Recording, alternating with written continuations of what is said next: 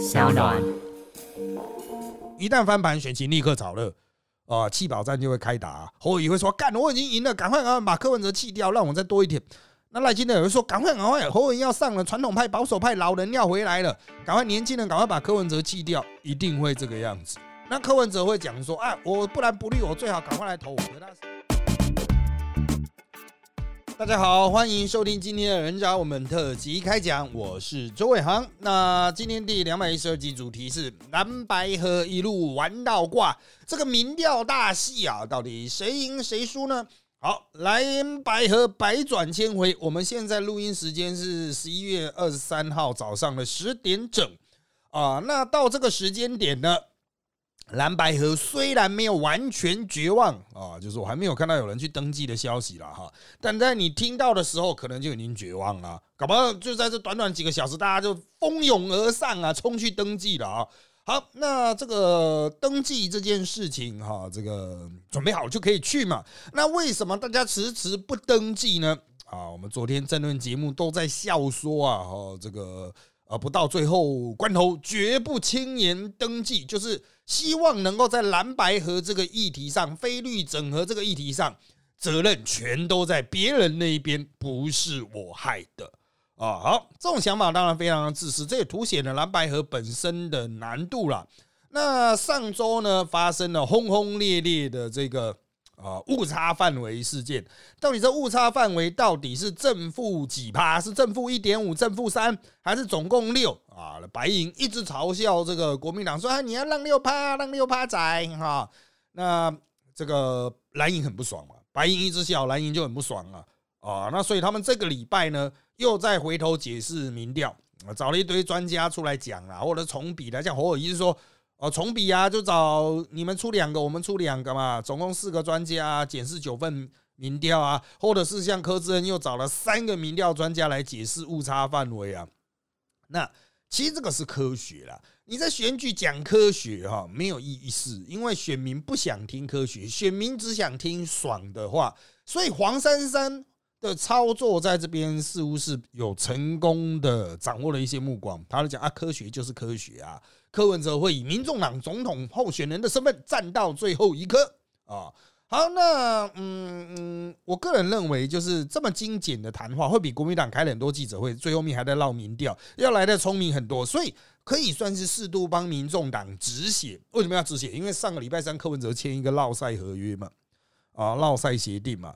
那这个礼拜六翻脸了，翻脸了，当然这个很很幸运的啦，应该说是很幸运的抓到了这个六趴的点哈，让他们在言论的战场上抢回一些优势。不过呢，也因为哈这个蓝白河彻底破灭，所以啊，所有蓝营的电视台都会归队，TVBS 啊啊，东升原本就是亲那个侯友谊的啊，我看中天应该很快也会归队啊，就是全部会回去国民党那边。那柯文哲这边将会没有任何主流媒体啊，只有他自己直属的，呃，不能讲直属相关的汇流那一些啊，可能在网络上可以帮他说一些话，可以在 YouTube 上面啊，端音上面帮他抢回一些市占。可是呢，在蓝绿媒体夹杀的状况下，他很快啊会边缘化。什么叫很快边缘化？所有的政治议题，他都只会剩下负面，然后不重要的角色。会变成蓝绿一直在对轰啊，把整个气势炒起来，白银就越来越飞到，或者是蓝绿如果发现说干的话我票不够，就一起去打白银，所以会变成啊，我在这个礼拜三的扎报的内报哦所提到的就是双重弃保，绿的会想办法弃掉柯文哲，蓝的也会想办法弃掉柯文哲，因为现在柯文哲就是不蓝不绿嘛，又蓝又绿。所以两边的人都会沾到一些，那现在都是想办法把它各自弃掉。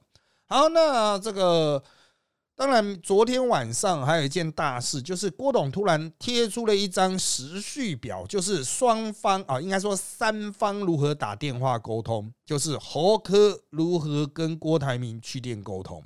那到现在为止呢，侯科阵营都没有进一步证实这个表的时间序是不是真实的，他们就沉默不语。那郭董的这张表结束在礼拜三早上十点，啊，就是他上面登在的时间。那下午到底发生了什么事情？没有讲。但是你贴出这个表出来，就意味着，哎，我后面可能会有录音，我后面也会有记录所以啊，你们要讲什么东西，你们好自为之啊。那这个贴出来之后，大家都在问郭董为什么要贴，为什么要公布这个沟通时程，会不会让侯友谊难看，会不会让柯文哲难看？其实难看的绝对不是贴出来的部分，一定是没贴出来的部分。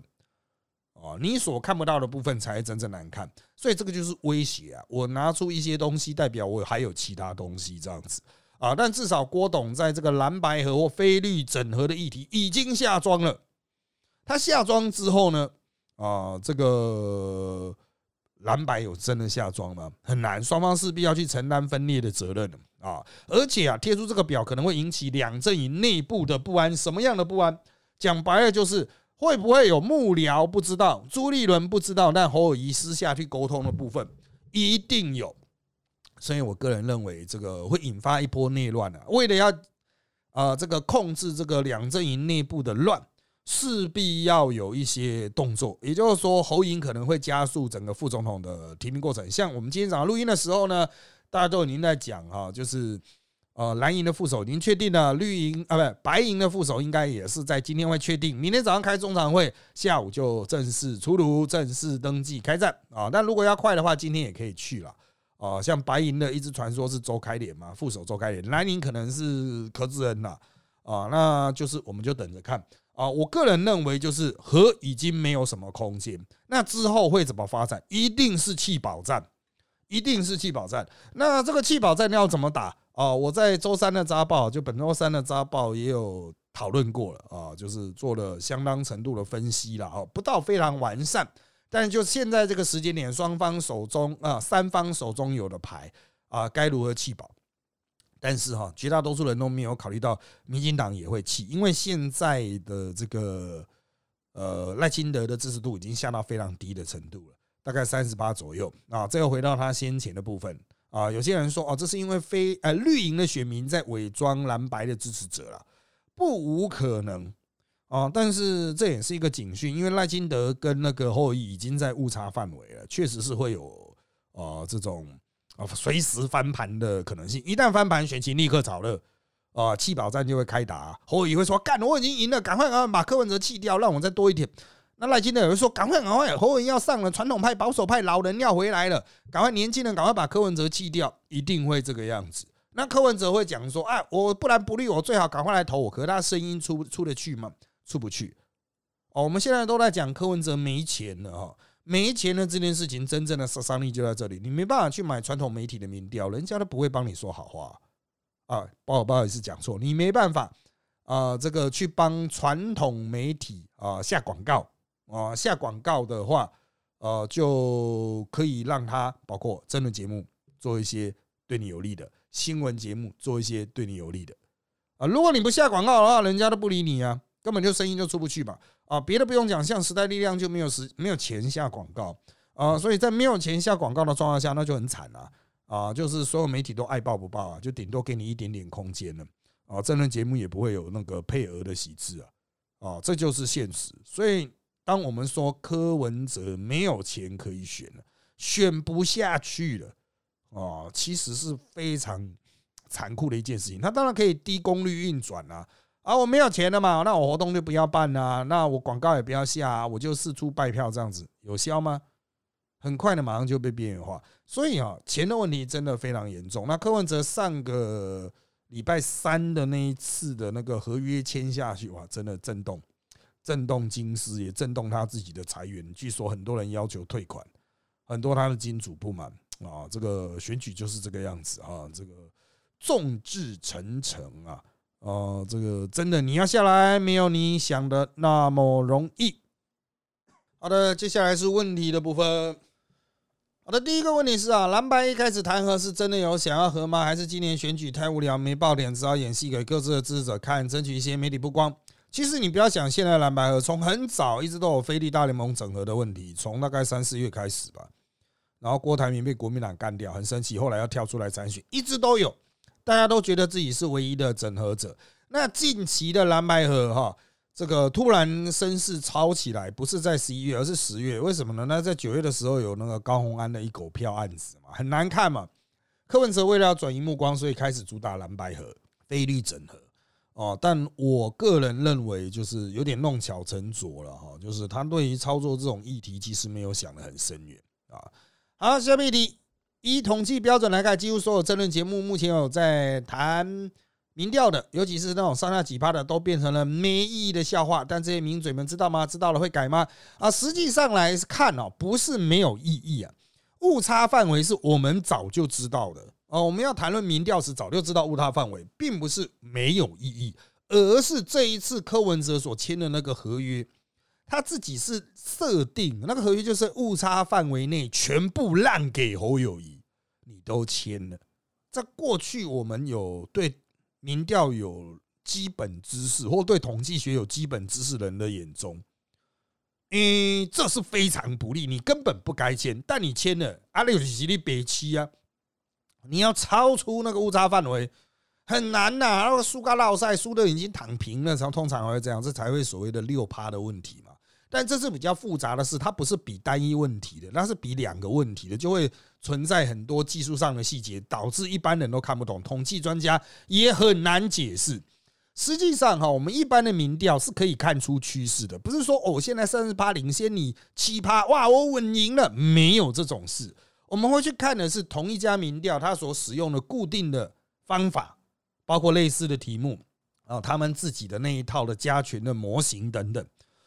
还有它背后的资料库哦，就是它因为都是用同一套嘛，所以它这一家会跟自己有意义。它七月做的、八月做的、九月做的，或这周做的、上周做的，可以去做比较。我们去看说，哎，什么样的议题影响了它上升，什么样的议题影响它下降啊？所以你当然可以选择不要相信民调。就像我们在看民调的时候，有些时候我们会看到一些我们很直觉认为干的应该是假的，自己写出来的。不是真的有打电话，或者他在打电话的过程中加权的过程中有刻意扭曲的，我们是看得出来的啊。但是，一样可以透过他们作假的过程去看出他为何造假，他想要讲什么故事。这也是我们在政论节目上分析时候经常的一个切入点，就是呃，这个阵营希望透过这份民调讲出什么故事啊？那。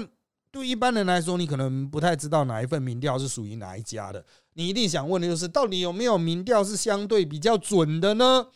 真的哈，只有你自己花钱做的民调，才可以达到你想要的那样子的方向啊！因为那是人家其他人花钱的嘛，那没办法啊。那当然了，随着法律的修订，我们法律慢慢去逼迫民调公司一定要提供详实的背景资讯。啊，那意图就去减少那种自己在家里写的啊，呃，我认为多少有效果了，这是一个自然的良性的进化啊，但是能够在这次选举的是末期达到好的结果吗？我不知道啊，就让我们继续看下去。好，下面一题，听一些争论节目提到双黄是民众党的主战派，就黄国昌还有黄珊珊啊，甚至开始说都是珊珊和蓝白不合。想问说，如果侯啊，如果柯最后没选上，会不会真的是珊珊接任党主席呢？有可能的啊，这是有可能的。但是黄珊珊能够把柯文哲的盘全部盘过来吗？啊，因为黄珊珊自己是有一批三三粉、三三派、三三人马，但民众党也有不是三三的人马。哦，所以如果要进行这种权力过渡的话，势必会有一番腥风血雨啊。好。下面一题，戏台上的演员对台下观众见感不耐，是完全没有感觉吗？当局者迷，疯狂加戏，已经歹戏拖棚了，浑然不知。其实蓝白都知道，下面的他们的各自的支持者非常的愤怒，但是他们现在一直去拖延蓝白合到最后一刻，其实有点，我觉得是像蓄力的集气啊，就是要让那个支持者的愤怒烧到了极限，这样炸出来。才会有说啊，不好意思，我们的支持者实在是无法接受我们在整合了，我们只好开战。我也是心里千百个不愿意，不愿意拿刀捅你，可是时机拜拜，我必须拿刀捅你，道德正当性啊，我们都经常讲要民意基础嘛，所以他们现在都在集气啊，啊，就是一直弹劾，弹弹弹弹，弹到大家怒气值都已经满点了，再来开战啊，好。那最后蓝白会不会合呢？如果蓝白最后不合了，这场三人选举，请问老师会怎么推测呢？呃，我个人的比较完整版的推测，我会在每个月的最后一，就其实也没有了，就是十一月和十二月的最后一周的周三的扎报，我会做比较完整的选情预测，就是每个人的得票数啊，大概是落在什么样的区间，然后立委的席次等等哈。周三扎报的每个月的最后一期哈都会有啊。那简单来讲，我认为赖清德的胜出机会仍然大，然后其实是侯友谊啊。那蓝白会不会合呢？合的形式应该是弃保啊。目前看来就是以弃保为主啊。好。下面题，老师认为会谈前柯文哲有二十八投降的倾向，但会议中被说服，还是说会前就八十八，只是等对方主动开口？以百分比来说，大概是几比几？嗯，我认为说这个很难用百分比去拿捏，因为柯文哲都说他急诊室医生嘛，有时候一个决定就是瞬间就下决定了，所以他决定签字，真的可能是被朱立伦讲一讲，然后好了好了，他就签了啊，没有几趴的问题，因为柯文哲根本没带脑子。他都觉得说不需要带脑子啊，去了现场，我急诊室医生呢，哦，一秒做决定了，哦，这就是现在的问题啊。他最后出来就很后悔啊，干妈这一秒做的决定错了，急诊室医生把人家搞死了啊。这个不是像我们一般的那种谈判谋略啊，柯文哲本身没有谋略，他就只是怒冲一波派的啊。好，下面一题。大家都知道他们要操作弃保，但是这也真的是有史以来操作弃保真的很夸张的状态，是不是要盯到周五的截止时间前一秒啊？错，是要盯到投票当天还在弃保，投票当天还在讲干话。那这个你讲说盯到周五截止前的那个是蓝白河了啊，不是弃保啊，弃保会延伸出蓝白河。好，下面你听过好几种蓝军的说法，就是侯科都绿底的不投，或科很侮辱人回去投蓝，或侯友谊太弱了，为了避免让民进党继续执政投科，到底哪种心态才是真蓝军的态度啊？这个世界上有真蓝军吗？啊，我们一般是称所谓的深蓝啊，深蓝基本上是很难接受柯文哲的哦，因为柯文哲毕竟到现在还不是挂国民党的牌，侯友谊虽然有陈水扁的底，但他至少挂国民党的牌。就比柯文哲要懒一点嘛，啊，那至于说侯友谊太弱要去投柯文哲，那是前提就是真的侯友谊的民调比较低啊，啊，但是侯友谊的民调真的会比较低吗？等到下周真正开刷了，哦，真的报了名都报下去嘛，开刷了再说了，哦，好，下面一题。请问老师，这出蓝白游戏嘛，有没有可能其实完全按照剧本走？如老师有人说过，课后都想当真的，蓝白不会合，演出剧本的结局本来就设定破局，将合不起来的问题都推给对方，借以巩固自家支持者的意志。若意外合起来，算是赚到。嗯，其实还是的确有组合派认为，就是不到最后一刻不轻言放弃啦。所以你要说有剧本哦，至少不止，就是至少有两三个以上的剧本啊。啊，它不是单一剧本在演啊，只是啊那个背景的推力太大，分裂的推力太大了，以至于要合的人就是会被历史的潮流一直冲刷到难以站得住脚啊！哦，那当然，双方之所以一直要演这个烂戏，就是要让对方失去道德正当性。就是你看，我诚心诚意跟你谈呢，结果你一直表我哎，啊，那其实过去我们讲了很多的概念哈。哦，就是像朱立伦，我之前在两三个礼拜前都是讲，朱立伦他之所以很火大的原因，就是柯文哲每次谈一谈挫折了，就会 back 回去前面的一个阶段。他不是说在现有基础上修改，他就是讲讲要 back 回去，讲讲要 back 回去。就是你会有一个朋友玩一玩啊，他没有储存，就直接 reset 到回到游戏的起点，你会不会很很堵烂啊？你就记录一下，就使用 save and load 的大法就好了嘛。啊，这一次玩失败的死掉，就从上一个记录点开始就好。你每个都一直 reset reset，你不烦吗？啊，终于让在这一次的周三啊，十一月十五号周三签的那份合约的过程中，你终于所有人都可以看到朱立伦的不爽。你柯文哲都签了，要让误差范围好，那你之后去炒误差范围没事。结果你炒误差范围，发现科学上好像讲不过，可能不够合理，可能站不住脚，可能还是三比三，你又把库回去。八库回去什么？哎，我们不要管误差范围啦，我领先你就是领先啦，我们要支持领先比较多的人了。这是八库回去呢，当初就不是说要让领先比较多的人出来，而是站在一个误差范围就是合科配的角度出来啊。你现在又要倒回去玩，那别人到底要怎么跟你合作？会不会之后真的签成了合作到一半，你要说啊，我们要再倒回去啊，我们这个不要了。这个叫言而无信哦，根本毫无谈判的诚意。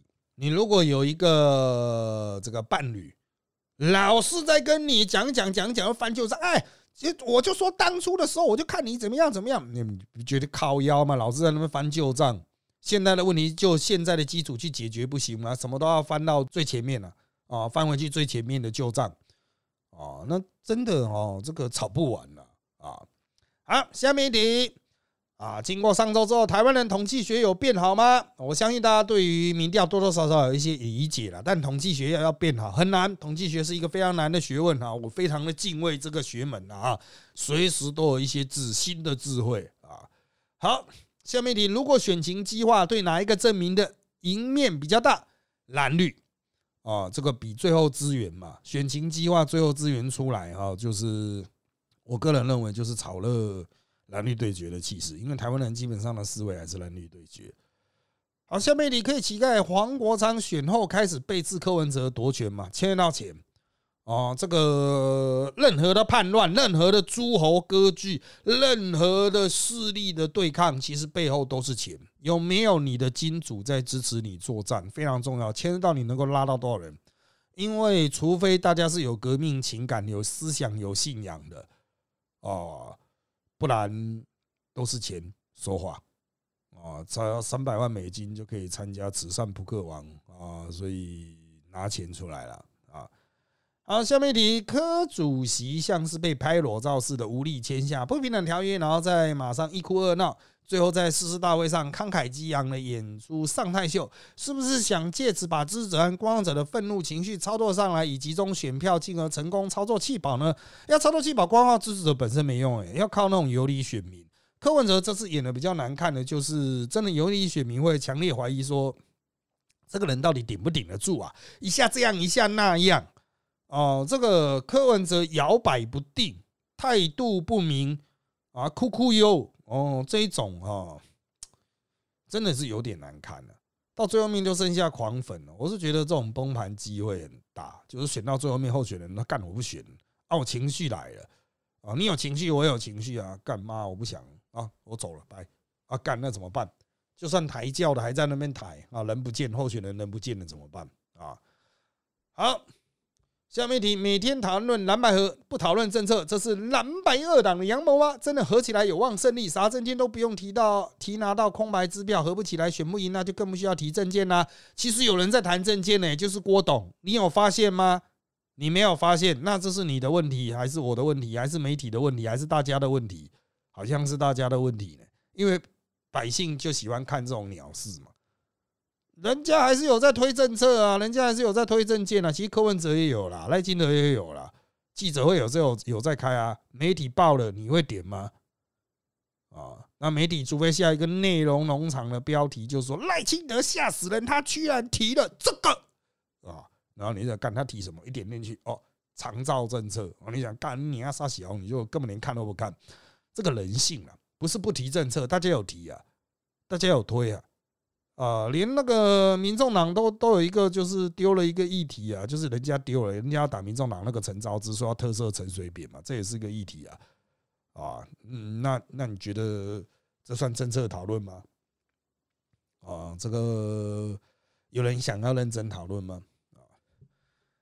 啊，好，下面一题，柯会不会在最后一刻峰回路转跑去跟郭合体呢？今天看到新闻，郭那边又故意讲的好妹跟好像跟郭科佩又有一点点希望。嗯，就是不到最后的时刻，绝不轻言放弃。在登记之前，一切都有救；登记之后，生米煮成熟饭啊，你只能使用那个回春大法呀！啊，哎，我个人认为都是有可能的啦啊，但是主要问题不解决，配了又怎么样？双方还是没有互信呢，双方的机制还是难以整合啊。各政党里面的击败人要怎么解决？昨天都国民党都已经开始在打黄珊珊了啊！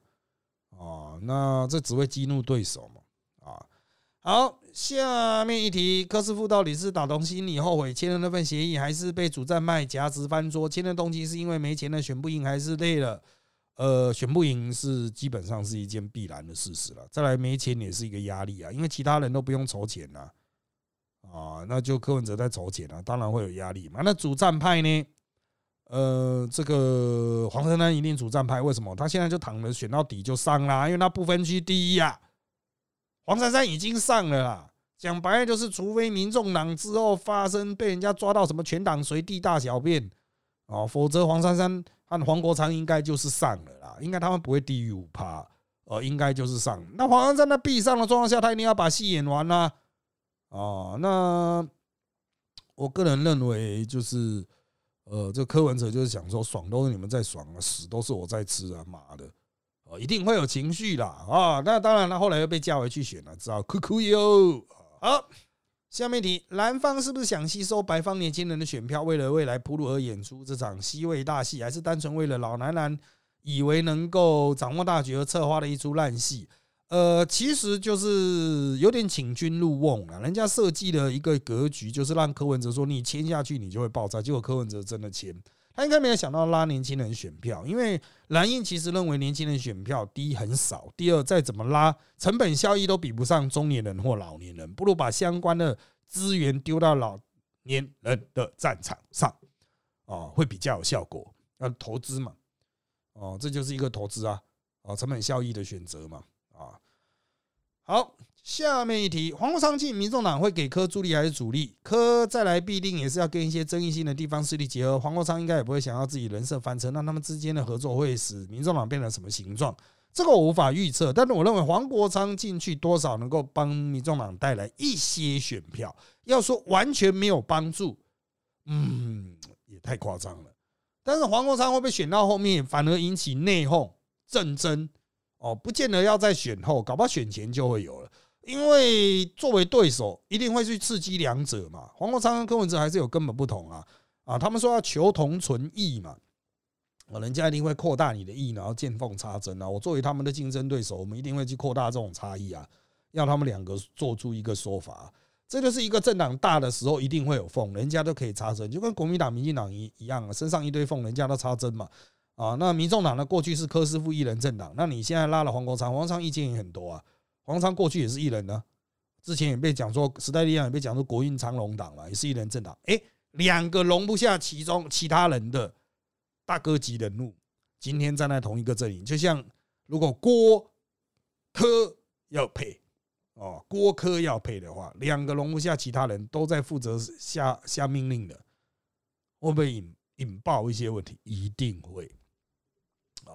好，下面一题，柯文哲用哭的方式把白纸黑字的协议哭掉，是在筛选最纯的白粉吗？啊，这的确会有一种这个淘汰的效果、洗粉的效果了。啊，那当然他们爽就好啊，真的是他们爽就好。因为其实，在背后三方联盟的也有绿营的，我看很多绿营支持者也在拼命强调六趴，就是要促成蓝白分裂啊。但是白银并没有意识到这件事情，一样继续喊六趴六趴，你们国民党让六趴废物废物，终极。这是中计啊！这个求同存异不是这种玩法，只是白银内部没有人拦阻，反而在扩大这一个，其实就是他们想要去固固本了，已经不想和了啊！好，下面一题，柯文哲这样一波玩下来，对民调伤吗？中间选民流向怎么样？吓跑了转投率，干脆不投票。老师知道他玩这波对柯粉影响大吗？大部分柯粉是阿北不放弃，我们都不放弃的始终者吗？出现信仰危机吗？另外，民众党打出国民党让六趴，对侯友来说是蓝营基层觉得柯文哲太过分压高要压威，还是觉得国民党居然要小党让六趴才会赢没救了，导致信心溃散？国民党的信心没那么容易溃散，国民党的信心是建构在瞧不起其他人的基础上。不是建构在科学之上。我再讲一次，国民党支持者的信心是建构在瞧不起别人上，不是在于科学上。啊，听得懂这句话吗？听不懂的话，你去回想韩粉，他们的信心是建构在瞧不起别人上，而不是科学上。所以国民党也没必要讲科学。当国民党讲科学，是想要拉拢中间的所谓号称知识蓝、经济蓝、浅蓝，真正的深蓝，没有在跟你讲什么奇葩。他会觉得，就算我只有一趴，我仍然是全部；我就算统趴只有三趴，我就是中华民国全部。哦，懂？那相对来说，柯文哲的粉丝会不会受到挫折呢？他之所以喊出六趴，其实就是转移焦点嘛，八顾回去，直接跳掉礼拜三为什么要签这个极度愚蠢的协定？他想要凸显对手很弱，用凸显对手很弱来遮盖自己极度愚蠢。啊，我觉得柯粉的确有一些是寄望于柯文哲的英明神武，但柯文哲在这边没有展现英明神武，展现了人性的脆弱，还是有一些伤。但是会不会对民调造成根本打击？那我们就看这个正式报名完成之后的民调啊，就可以看出来大家怎么去洗啊，包括副总统的候选人。好，那下面题从科下去到周六翻桌，国民党一直看的各界讲让三趴完全不澄清有任何意义吗？蓝白两党都想演的很有承诺合作诚意，结果现在两边都很难看，直接讲好不要和会不会比较简单？柯刚签一个白纸声明就把黄光山请进来，教训自己干嘛？如果登记当天柯侯互写对方的副总统候选人，能不能让两蓝白合进入延长赛？我们反过来回答：第一啊，要报名需要拿到身份证啊，不能直接这样写啊。那再来就是找黄昌进来，黄昌也很乖啊。他他在那边鞠躬尽礼傻笑而已啊啊！那再来是蓝白两党都想演的很有合作诚意，这个是没错的。那当初是不是直接不要和？可是一定会有地方上一定会有人说为什么不和？你们是谁在主导和？要谁在主导和？就是要让民进党当选啊！那现在闹这一出，大家总看得出来吧？责任已经不是民进党，全都是对面那一边吧？啊！好，那至于你说。柯文哲一直讲说什么浪三趴浪六趴，国民党不澄清，国民党有澄清啊，澄清了很多次啊，但你没看到新闻，或你看不懂就 pass 过喽，因为那真的很难啊。好，下面一题，就算赢了民调能赢大选吗？赢了民调又如何？嗯，这就是逻辑问题啊。很多人认为民调领先就是赢了啊，赢民调会反映部分的事实，但是现在离选举投票还很久啊，至少还有一个多月嘛，哦，变化很大了。你可以去看回想一下林志坚。的那个论文案是多短的时间内就把它扫地出门了。好，下面一题，赖清德这么安静，会不会对民进党立委总统大选而有负面影响？是的，会有负面影响。目前看起来赖清德的民调在下滑。好，那这个有人问，当年国亲两党算是整合成功的案例吗？以结果来说，亲民党是不是不该接受整合？国亲两党是整合成功的，但他们是在投票前一年就已经完成整合。那以结果来说，亲民党当然不应该接受整合，但亲民党也没钱了，那就是当时的一个背景的现实啊。好，下面一题，六点声明游戏规则没有定好，是故意留下翻桌伏笔吗？呃，不是留故意留下翻桌伏笔，朱立伦想用这条去表人，柯文哲事后发现这条可以闹场啊。好，那职场哭哭会被认为没长大，为什么政治人物都喜欢用哭哭戏选票？不是所有人都喜欢。啊，但是有时候就是实在不行就哭啊，就躺在地上滚啊，就这样，先把这个议题带过啊啊啊！如果离呃这个登记只剩下两天，蓝白不合，双方怎么推派候选人了？就自己阵营各找一个副总统嘛。好，副总统没有实权，为什么圈叉配的那个叉也会成为总统大选的重点之一？因为有过王如学那种惨痛的例子啊，所以你那个差太烂的话，也会让你变得更假塞啊。好，下面一题，柯文哲的家人都是主战派吗？如果柯文哲真的是因为没钱撑不下去才不选的，那照道理来说，家人不是应该不应该瞎拱吗？哦，这个数字哈问题哈，我只能说哈，呃，政治人物通常很少跟家人直接讲钱的问题。如果家人过度介入钱的问题，那也会有后宫干政的问题。啊，这个也会引起新的风波，所以大多数候选人都是钱都是他心中的秘密啊。那可能家人还觉得，哎，有钱啊就选啊，也省一点也好嘛。但当事人自己知道，干嘛闹塞啊？好，陈林官分析蓝白这出烂戏，会让本来想投第三势力选票，因为赌烂蓝白和灌到时代力量，这是民调最大赢家会是时代力量吗？不能说是最大赢家，但时代力量确实有多到两趴左右了，现在就是四趴左右。四趴左右离能够当选的五趴，嗯，很近。但是你也知道，上下正负三趴，好看哦。所以怎么说呢？哦，就只能再继续努力了。好，柯文哲本来想退，又被拱上去，最后三个月谁来买单？我不知道，柯文哲也不知道，你知道吗？没人知道。那你会说怎么办？没有办法啊，就是绕赛啊，选到绕赛啊，啊，好。下面一题：黄珊珊列部分区后，是不是还有可能当副总统候选人呢？实际上是可行的。我们总统、副总统选办法非常特殊哦，它有定了一条特别条款，你可以同时报立委和总统、副总统，但是等到正式登记的时候，会把前面那个立委删掉，会把立委比较低位的删掉了啊。好，那这个其他类似的问题啊，我就都先跳过。我来讲一个大家比较关切的，就是民调输赢啊，现在有所谓深绿科粉、深绿猴粉、深绿锅粉在扰乱民调之后，要操作弃保效应。哦，这个到底还准不准呢？哈，赖清德要怎么知道自己胜券在握，不会像英系地方大选那样翻车？呃，英系地方大选的民调本来就是落赛的，那个没什么，哦，没什么疑义了啊。那这个最后面要操作弃保，其实也不见得需要民调，或者也不见得需要真实的民调，他就弄一份，那么干嘛？我很危险，我甚至落后了，赶快出来啊，懂吗？啊，这个才是比较有催促力的了。好，下面题想听老师讲更多关于黄国昌的八卦。黄国昌这一波操作让我完全醒了。我在 Threads 上面观察到好多人对黄国昌政治失恋，很想听听他过往的八卦，特别是台面下的。就慢慢来吧，选举还长得很嘛。啊，他讲什么，我们再看看哦，用这个检视政治人物、监督政治人物的标准来监督嘛。啊，就是毕竟现在不同党，不同党当然就是用不同党的。哦，这个竞争者对手的角度去做检视，看他讲什么啊？如果他自己主动自我反省，very good 啊！但是我在这边哈，就像我在其他直播里面讲的哈，就是诶，民众党有赋予哦他监督自家人的责任哦，就是请黄国昌来就是要监督民众党的啊，他在刚去了，直接监督哦，不太好看。我建议黄国昌可以好好监督时代力量，好不好？竞争者嘛。我们监督你，你也监督我嘛，我们互相督来督去嘛。那为了避免哦，这个黄国昌被人家批评说不够自信，那就请黄国昌好好监督他过去在时代力量带出来的这些徒子徒孙。我在这边呼吁了，就好好来监督嘛。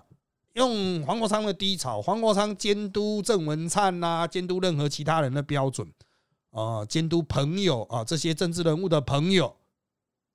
同样的标准来监督，好好的监督嘛。你现在去监督民众党啊，拍垮了，才刚过去，对不对？一去就破坏一堂和气。那现在已经离开时代力量了，哦，不要说什么君子绝交不出恶言啊，你可以把时代力量都当小人嘛，好好来监督，好不好？